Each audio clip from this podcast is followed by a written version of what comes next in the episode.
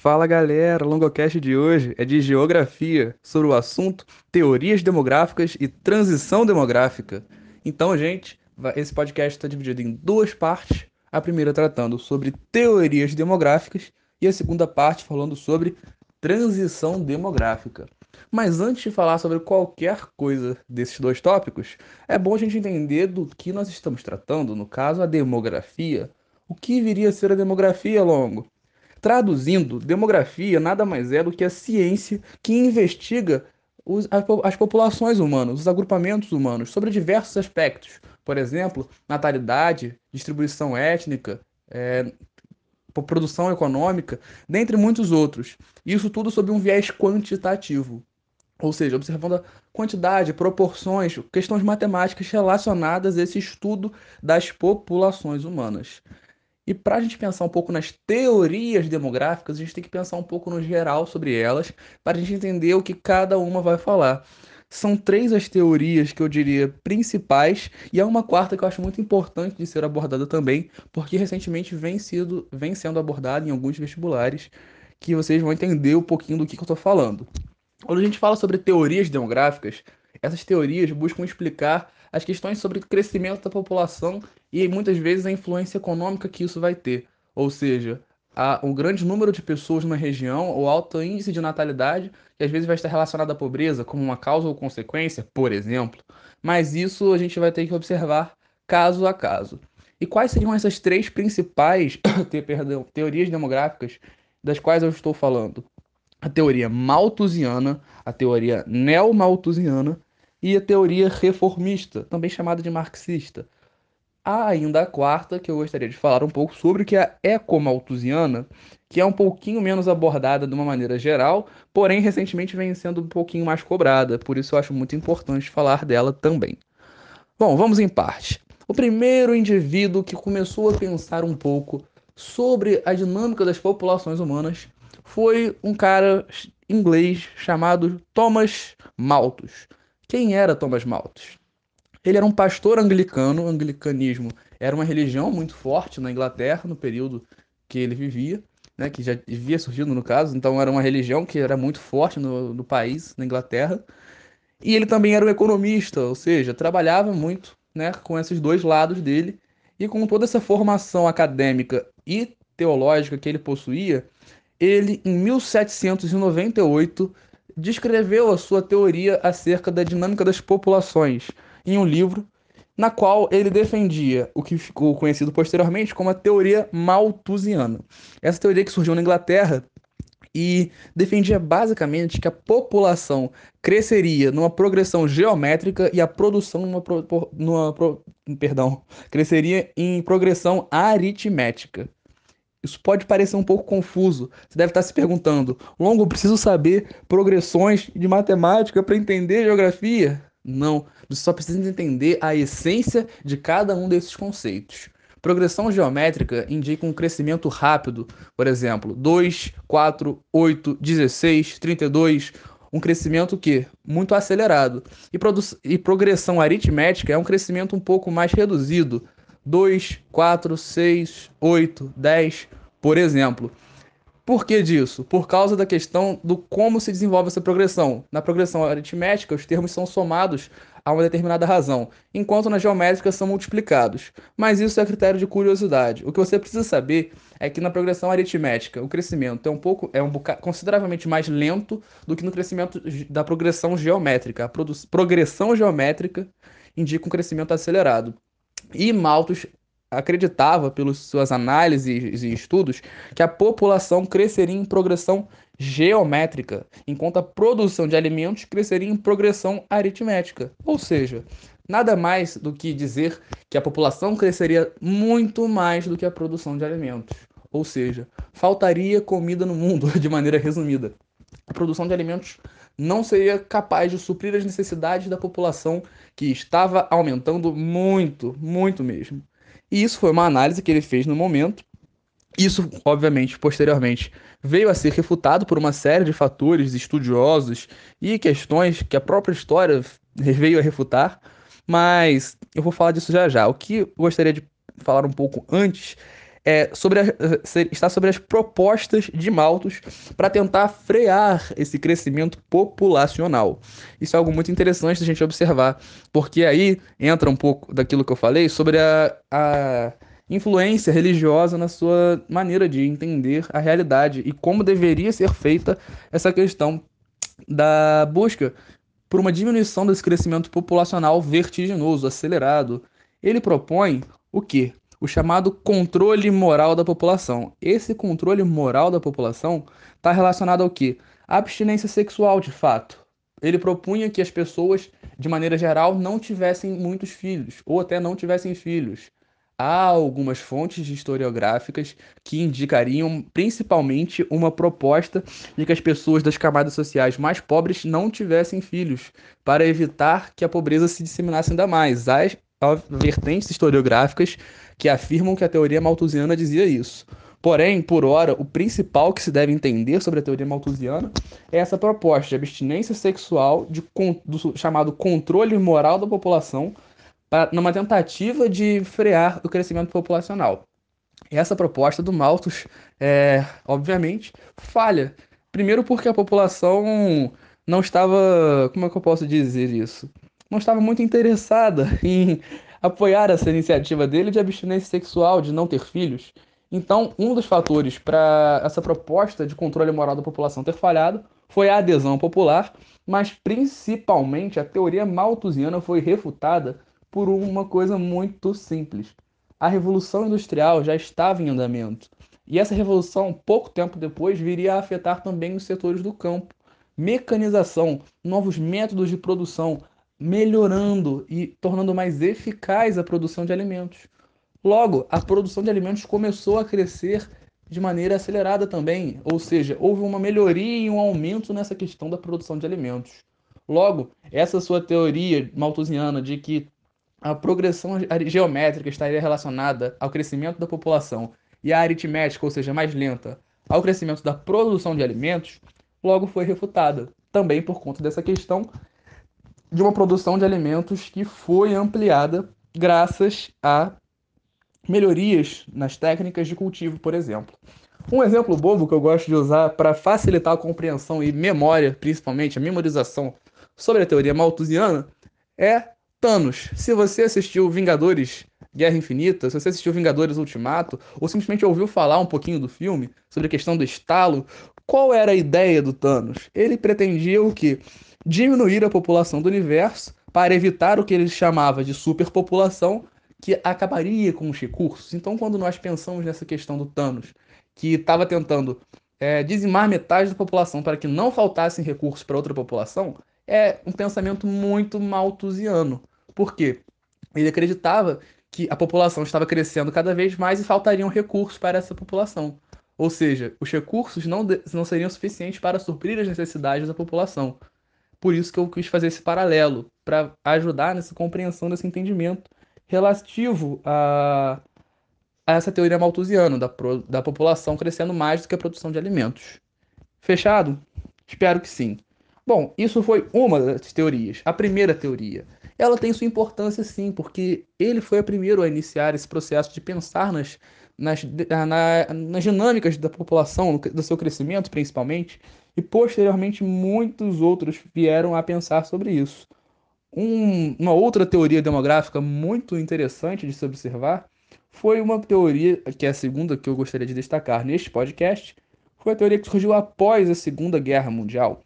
Essa teoria veio a, a surgir num contexto de uma explosão demográfica. Um termo que às vezes cai no vestibulares é o famoso baby boom. Por quê? Explosão de bebês, de natalidade, muita gente nascendo. Esse baby boom, né, estava relacionado a essa explosão demográfica à medida que o número de nascimentos estava crescendo vertiginosamente. E por conta, é claro, dos avanços da medicina, das tecnologias relativas ao cuidado com a vida do ser humano, o índice de mortalidade estava caindo. Com essa alta taxa de natalidade e uma queda da mortalidade, afinal estávamos, já tínhamos passado a Segunda Guerra Mundial, retomaram-se estudos sobre essa teoria malthusiana, ou seja, novos estudos foram feitos baseados, pensando um pouco no como Malthus observava a dinâmica das populações. Esses estudos deram origem à famosa teoria neo-malthusiana. Mas o nome é autoexplicativo. Neo, nova, malthusiana é a teoria do Malthus. Então, quando você pensa na teoria neo-malthusiana, ela também defende um controle do crescimento populacional, pois havia a preocupação com a população crescendo cada vez mais. Eles têm uma defesa que é um tanto quanto complexa de ser observada, que eu vou apenas expor, não vou fazer nenhuma análise ideológica de que está certo ou que está errado, vou apenas expor. O fato é que, antes disso, eu gostaria de destacar algo muito interessante que está relacionado à segunda parte do podcast. Quando eu for falar sobre transição demográfica, você vai ouvir o termo baby boom novamente, ou explosão demográfica. Essa explosão demográfica é uma característica da chamada segunda fase da transição demográfica, que é quando o número de nascimentos, ou seja, a taxa de natalidade é muito alta, enquanto a mortalidade inicia a sua queda. Ou seja, morre menos gente por causa desses avanços tecnológicos, enquanto nasce muita gente. O tal do baby boom. Mas isso é apenas um adendo para já ir relacionando essas duas partes do podcast e que ajuda você também a entender o porquê do meu desejo de gravar essas duas aulas, entre aspas, como uma complementariedade entre si. Porque há uma relação muito clara entre elas, afinal, ambas tratam desse, dessa demografia, desse estudo das populações. Voltando para a teoria neomalthusiana, quando a gente pensa na teoria neomalthusiana, há uma defesa por parte dos neomalthusianos para esse controle do crescimento populacional do uso de métodos contraceptivos, Diferentemente do Malthus, que era anglicano, que era um pastor, e por conta disso ele defendia a abstinência sexual, o controle moral da população, que as pessoas não realizassem o coito. O, não, os neomalthusianos não defendem esse tipo de abstinência, porque eles sabiam que isso, a, a adesão relativa a esses métodos, esse método malthusiano, era muito baixa. Então eles vão começar a propor métodos contraceptivos. Diversos métodos vão estar nesse processo. Um exemplo, um exemplo muito famoso é a China, que chegou a adotar esse tipo de teoria, entre aspas, como uma política pública, ou seja, a famosa política do filho único da China, que vai acabar entre 2015 e 2016. Essa política do filho único, que perdurou durante muitos anos, defendia que o quê? O chinês ou a família chinesa poderia apenas ter um filho para frear o crescimento populacional. Ou seja, é uma política que tem como objetivo frear o crescimento, logo uma política neomalthusiana. Basicamente, essa é a essência. O fato é que essa política do filho único vai ter uma série de problemas relacionados. Por exemplo, por uma questão cultural, é, a figura do homem na China era uma figura um tanto quanto mais valorizada no que diz respeito à hereditariedade, a levar o legado da família à frente. Então, os orfanatos chineses ficaram altamente saturados de meninas. Sim, o abandono de crianças recém-nascidas meninas foi muito alto durante um período considerável dessa política do filho único. Isso sob diversas fontes, diversos é, sites apontam e indicam a alta porcentagem de meninas a mais do que de meninos. Alguns indicam até cerca de 85 a 90%. É algo assustador. Porém, por quê? Se só podia haver um filho, então o ideal, entre aspas, por uma questão cultural e na visão de alguns, não de todos, é claro, seria de que esse filho fosse alguém culturalmente mais valorizado. É uma questão altamente machista, é claro, a gente não pode deixar isso de ser observado, porém uma questão que está relacionada, infelizmente, à história. Então, deve ser dita. Afinal, não podemos ignorar a história. Foi o que foi, deu no que deu. Não adianta tentar pensar que não foi dessa maneira. O fato é que essa política do filho único perdurou durante muitos anos, com esse propósito de frear o crescimento populacional, e ela vai acabar em 2015, quando, quando o Estado chinês vai permitir que os casais tenham até dois filhos. Olha, grande diferença, brincadeiras à parte. O fato é que essa política está ainda num processo de transição, pois há diversas propostas para que seja finalmente abolida. Por quê? Porque está havendo uma diminuição na disponibilidade de mão de obra. Como assim? A população está cada vez ficando mais velha. Se não nasce muita gente, a população econômica ativa, economicamente ativa, perdão, a PEA, fica sobrecarregada, ou seja, o número de pessoas trabalhando é consideravelmente menor proporcionalmente falando, em relação ao número de pessoas que não trabalham, o número de pessoas idosas, por exemplo, ou ainda das pessoas mais jovens. Então, com esse objetivo de evitar um sobrecarregamento da, popula da população economicamente ativa, PEA, há essa proposta inicial, ainda não implementada, pelo menos não até o momento de gravação deste podcast, do governo chinês de abolir finalmente essa política, não mais de filho único, mas de limitação do número de filhos por família. Nesse caso, a gente, eu dei esse exemplo e me demorei bastante, aprofundei um bocado nesse exemplo, para facilitar também um pouco essa compreensão da teoria neomalthusiana a partir do momento que ela se torna uma política. E essa política de governo não se restringe à China. Diversos outros países vão ter políticas parecidas. Por exemplo, um exemplo mais bobo, mais acessível a nós também, que facilita de lembrar sobre essa política do filho único, é o carnaval brasileiro. Se você, às vezes, na época de carnaval, já viu propagandas incentivando o uso de métodos contraceptivos, como é o caso da camisinha, isso é uma política neomalthusiana, uma política de governo que vai se basear no quê? Nesse, nessa possibilidade do controle do crescimento populacional através do uso de métodos contraceptivos. Então, quando há no carnaval essas campanhas como o uso de camisinha, além, é claro, da possibilidade da prevenção de doenças sexualmente transmissíveis, por exemplo, há ainda um fato relacionado a essa questão da, do controle do crescimento populacional, além dessa questão de evitar a proliferação de doenças. Porém, um dos aspectos que se pode observar, principalmente para facilitar a nossa memorização desse conteúdo, que não é um conteúdo que eu não diria que é muito importante nem pouco importante. É um conteúdo que tem que ser passado. Por isso que eu estou dando esse tipo de exemplo para facilitar realmente essa compreensão, essa internalização. Então, pense, quando pensar no carnaval, pensa um pouco nisso também.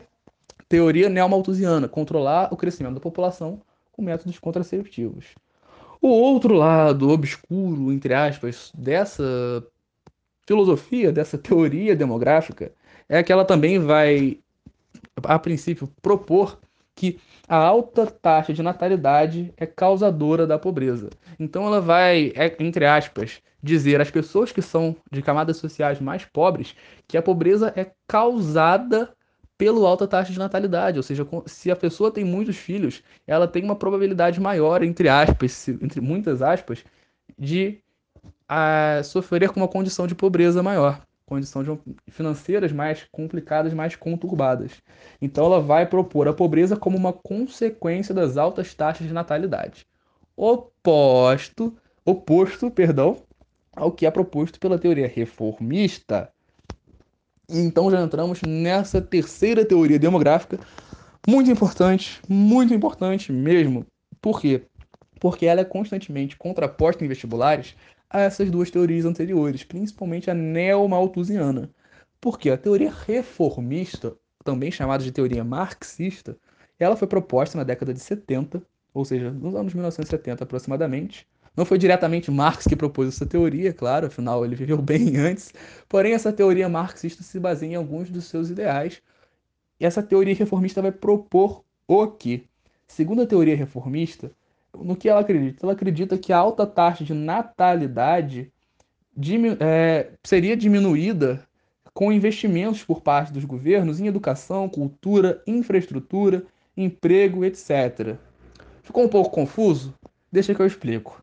Traduzindo, segundo essa teoria reformista, contrário ao que é proposto pelo neomalthusianismo, com mais investimentos governamentais em políticas públicas relacionadas à educação, principalmente educação, conhecimento, saúde pública, cultura, infraestrutura emprego, todos esses tipos de investimento positivos à população, a população, principalmente através de educação, se tornaria um pouco mais, seria mais consciente sobre a realidade. E isso não necessariamente seria uma maneira de é, frear esse crescimento populacional. A teoria reformista, isso é algo que cai bastante às vezes. Não propõe esse controle do crescimento populacional, porque para a teoria reformista isso seria algo natural. Conforme a população se conscientiza, tem mais oportunidades de emprego, se insere mais no mercado de trabalho, dentre muitos outros, tem mais acesso à educação, a taxa de natalidade cresce, é, diminui perdão, naturalmente.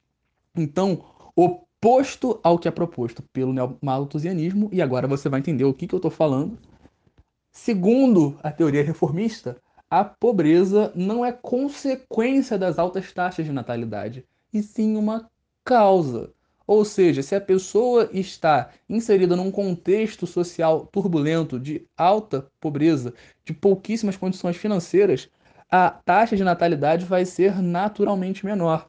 O que reduz essa taxa de natalidade é oferecer à população meios como educação, cultura, emprego e etc., que vão naturalmente reduzir essas taxas de natalidade, não propondo assim um, uma tentativa de controle por parte do governo, ou por meio de políticas, por exemplo, desse crescimento populacional. Então é interessante contrapor essas duas teorias, essas teorias neomalthusiana e reformista, que se opõem justamente através desse viés.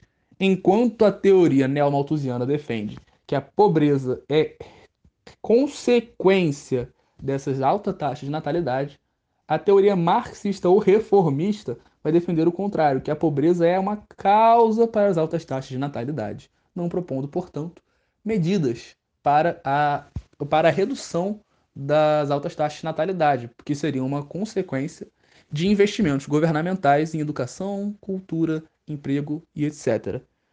Ou seja, é uma teoria muito mais humanizada, e isso não sou nem eu que estou falando, isso aí é um, algo muito abordado por diversos pesquisadores, cientistas da área, geógrafos, etc. É uma teoria muito mais humanizante também, porque ela propõe meios mais plausíveis para essa questão do suposto controle populacional. Oferecendo mais dignidade à população, mais informação, isso é algo que vai diminuir naturalmente essa taxa de natalidade alta. Ou seja, a informação e a educação como ferramenta de transformação social, o que de fato ela é.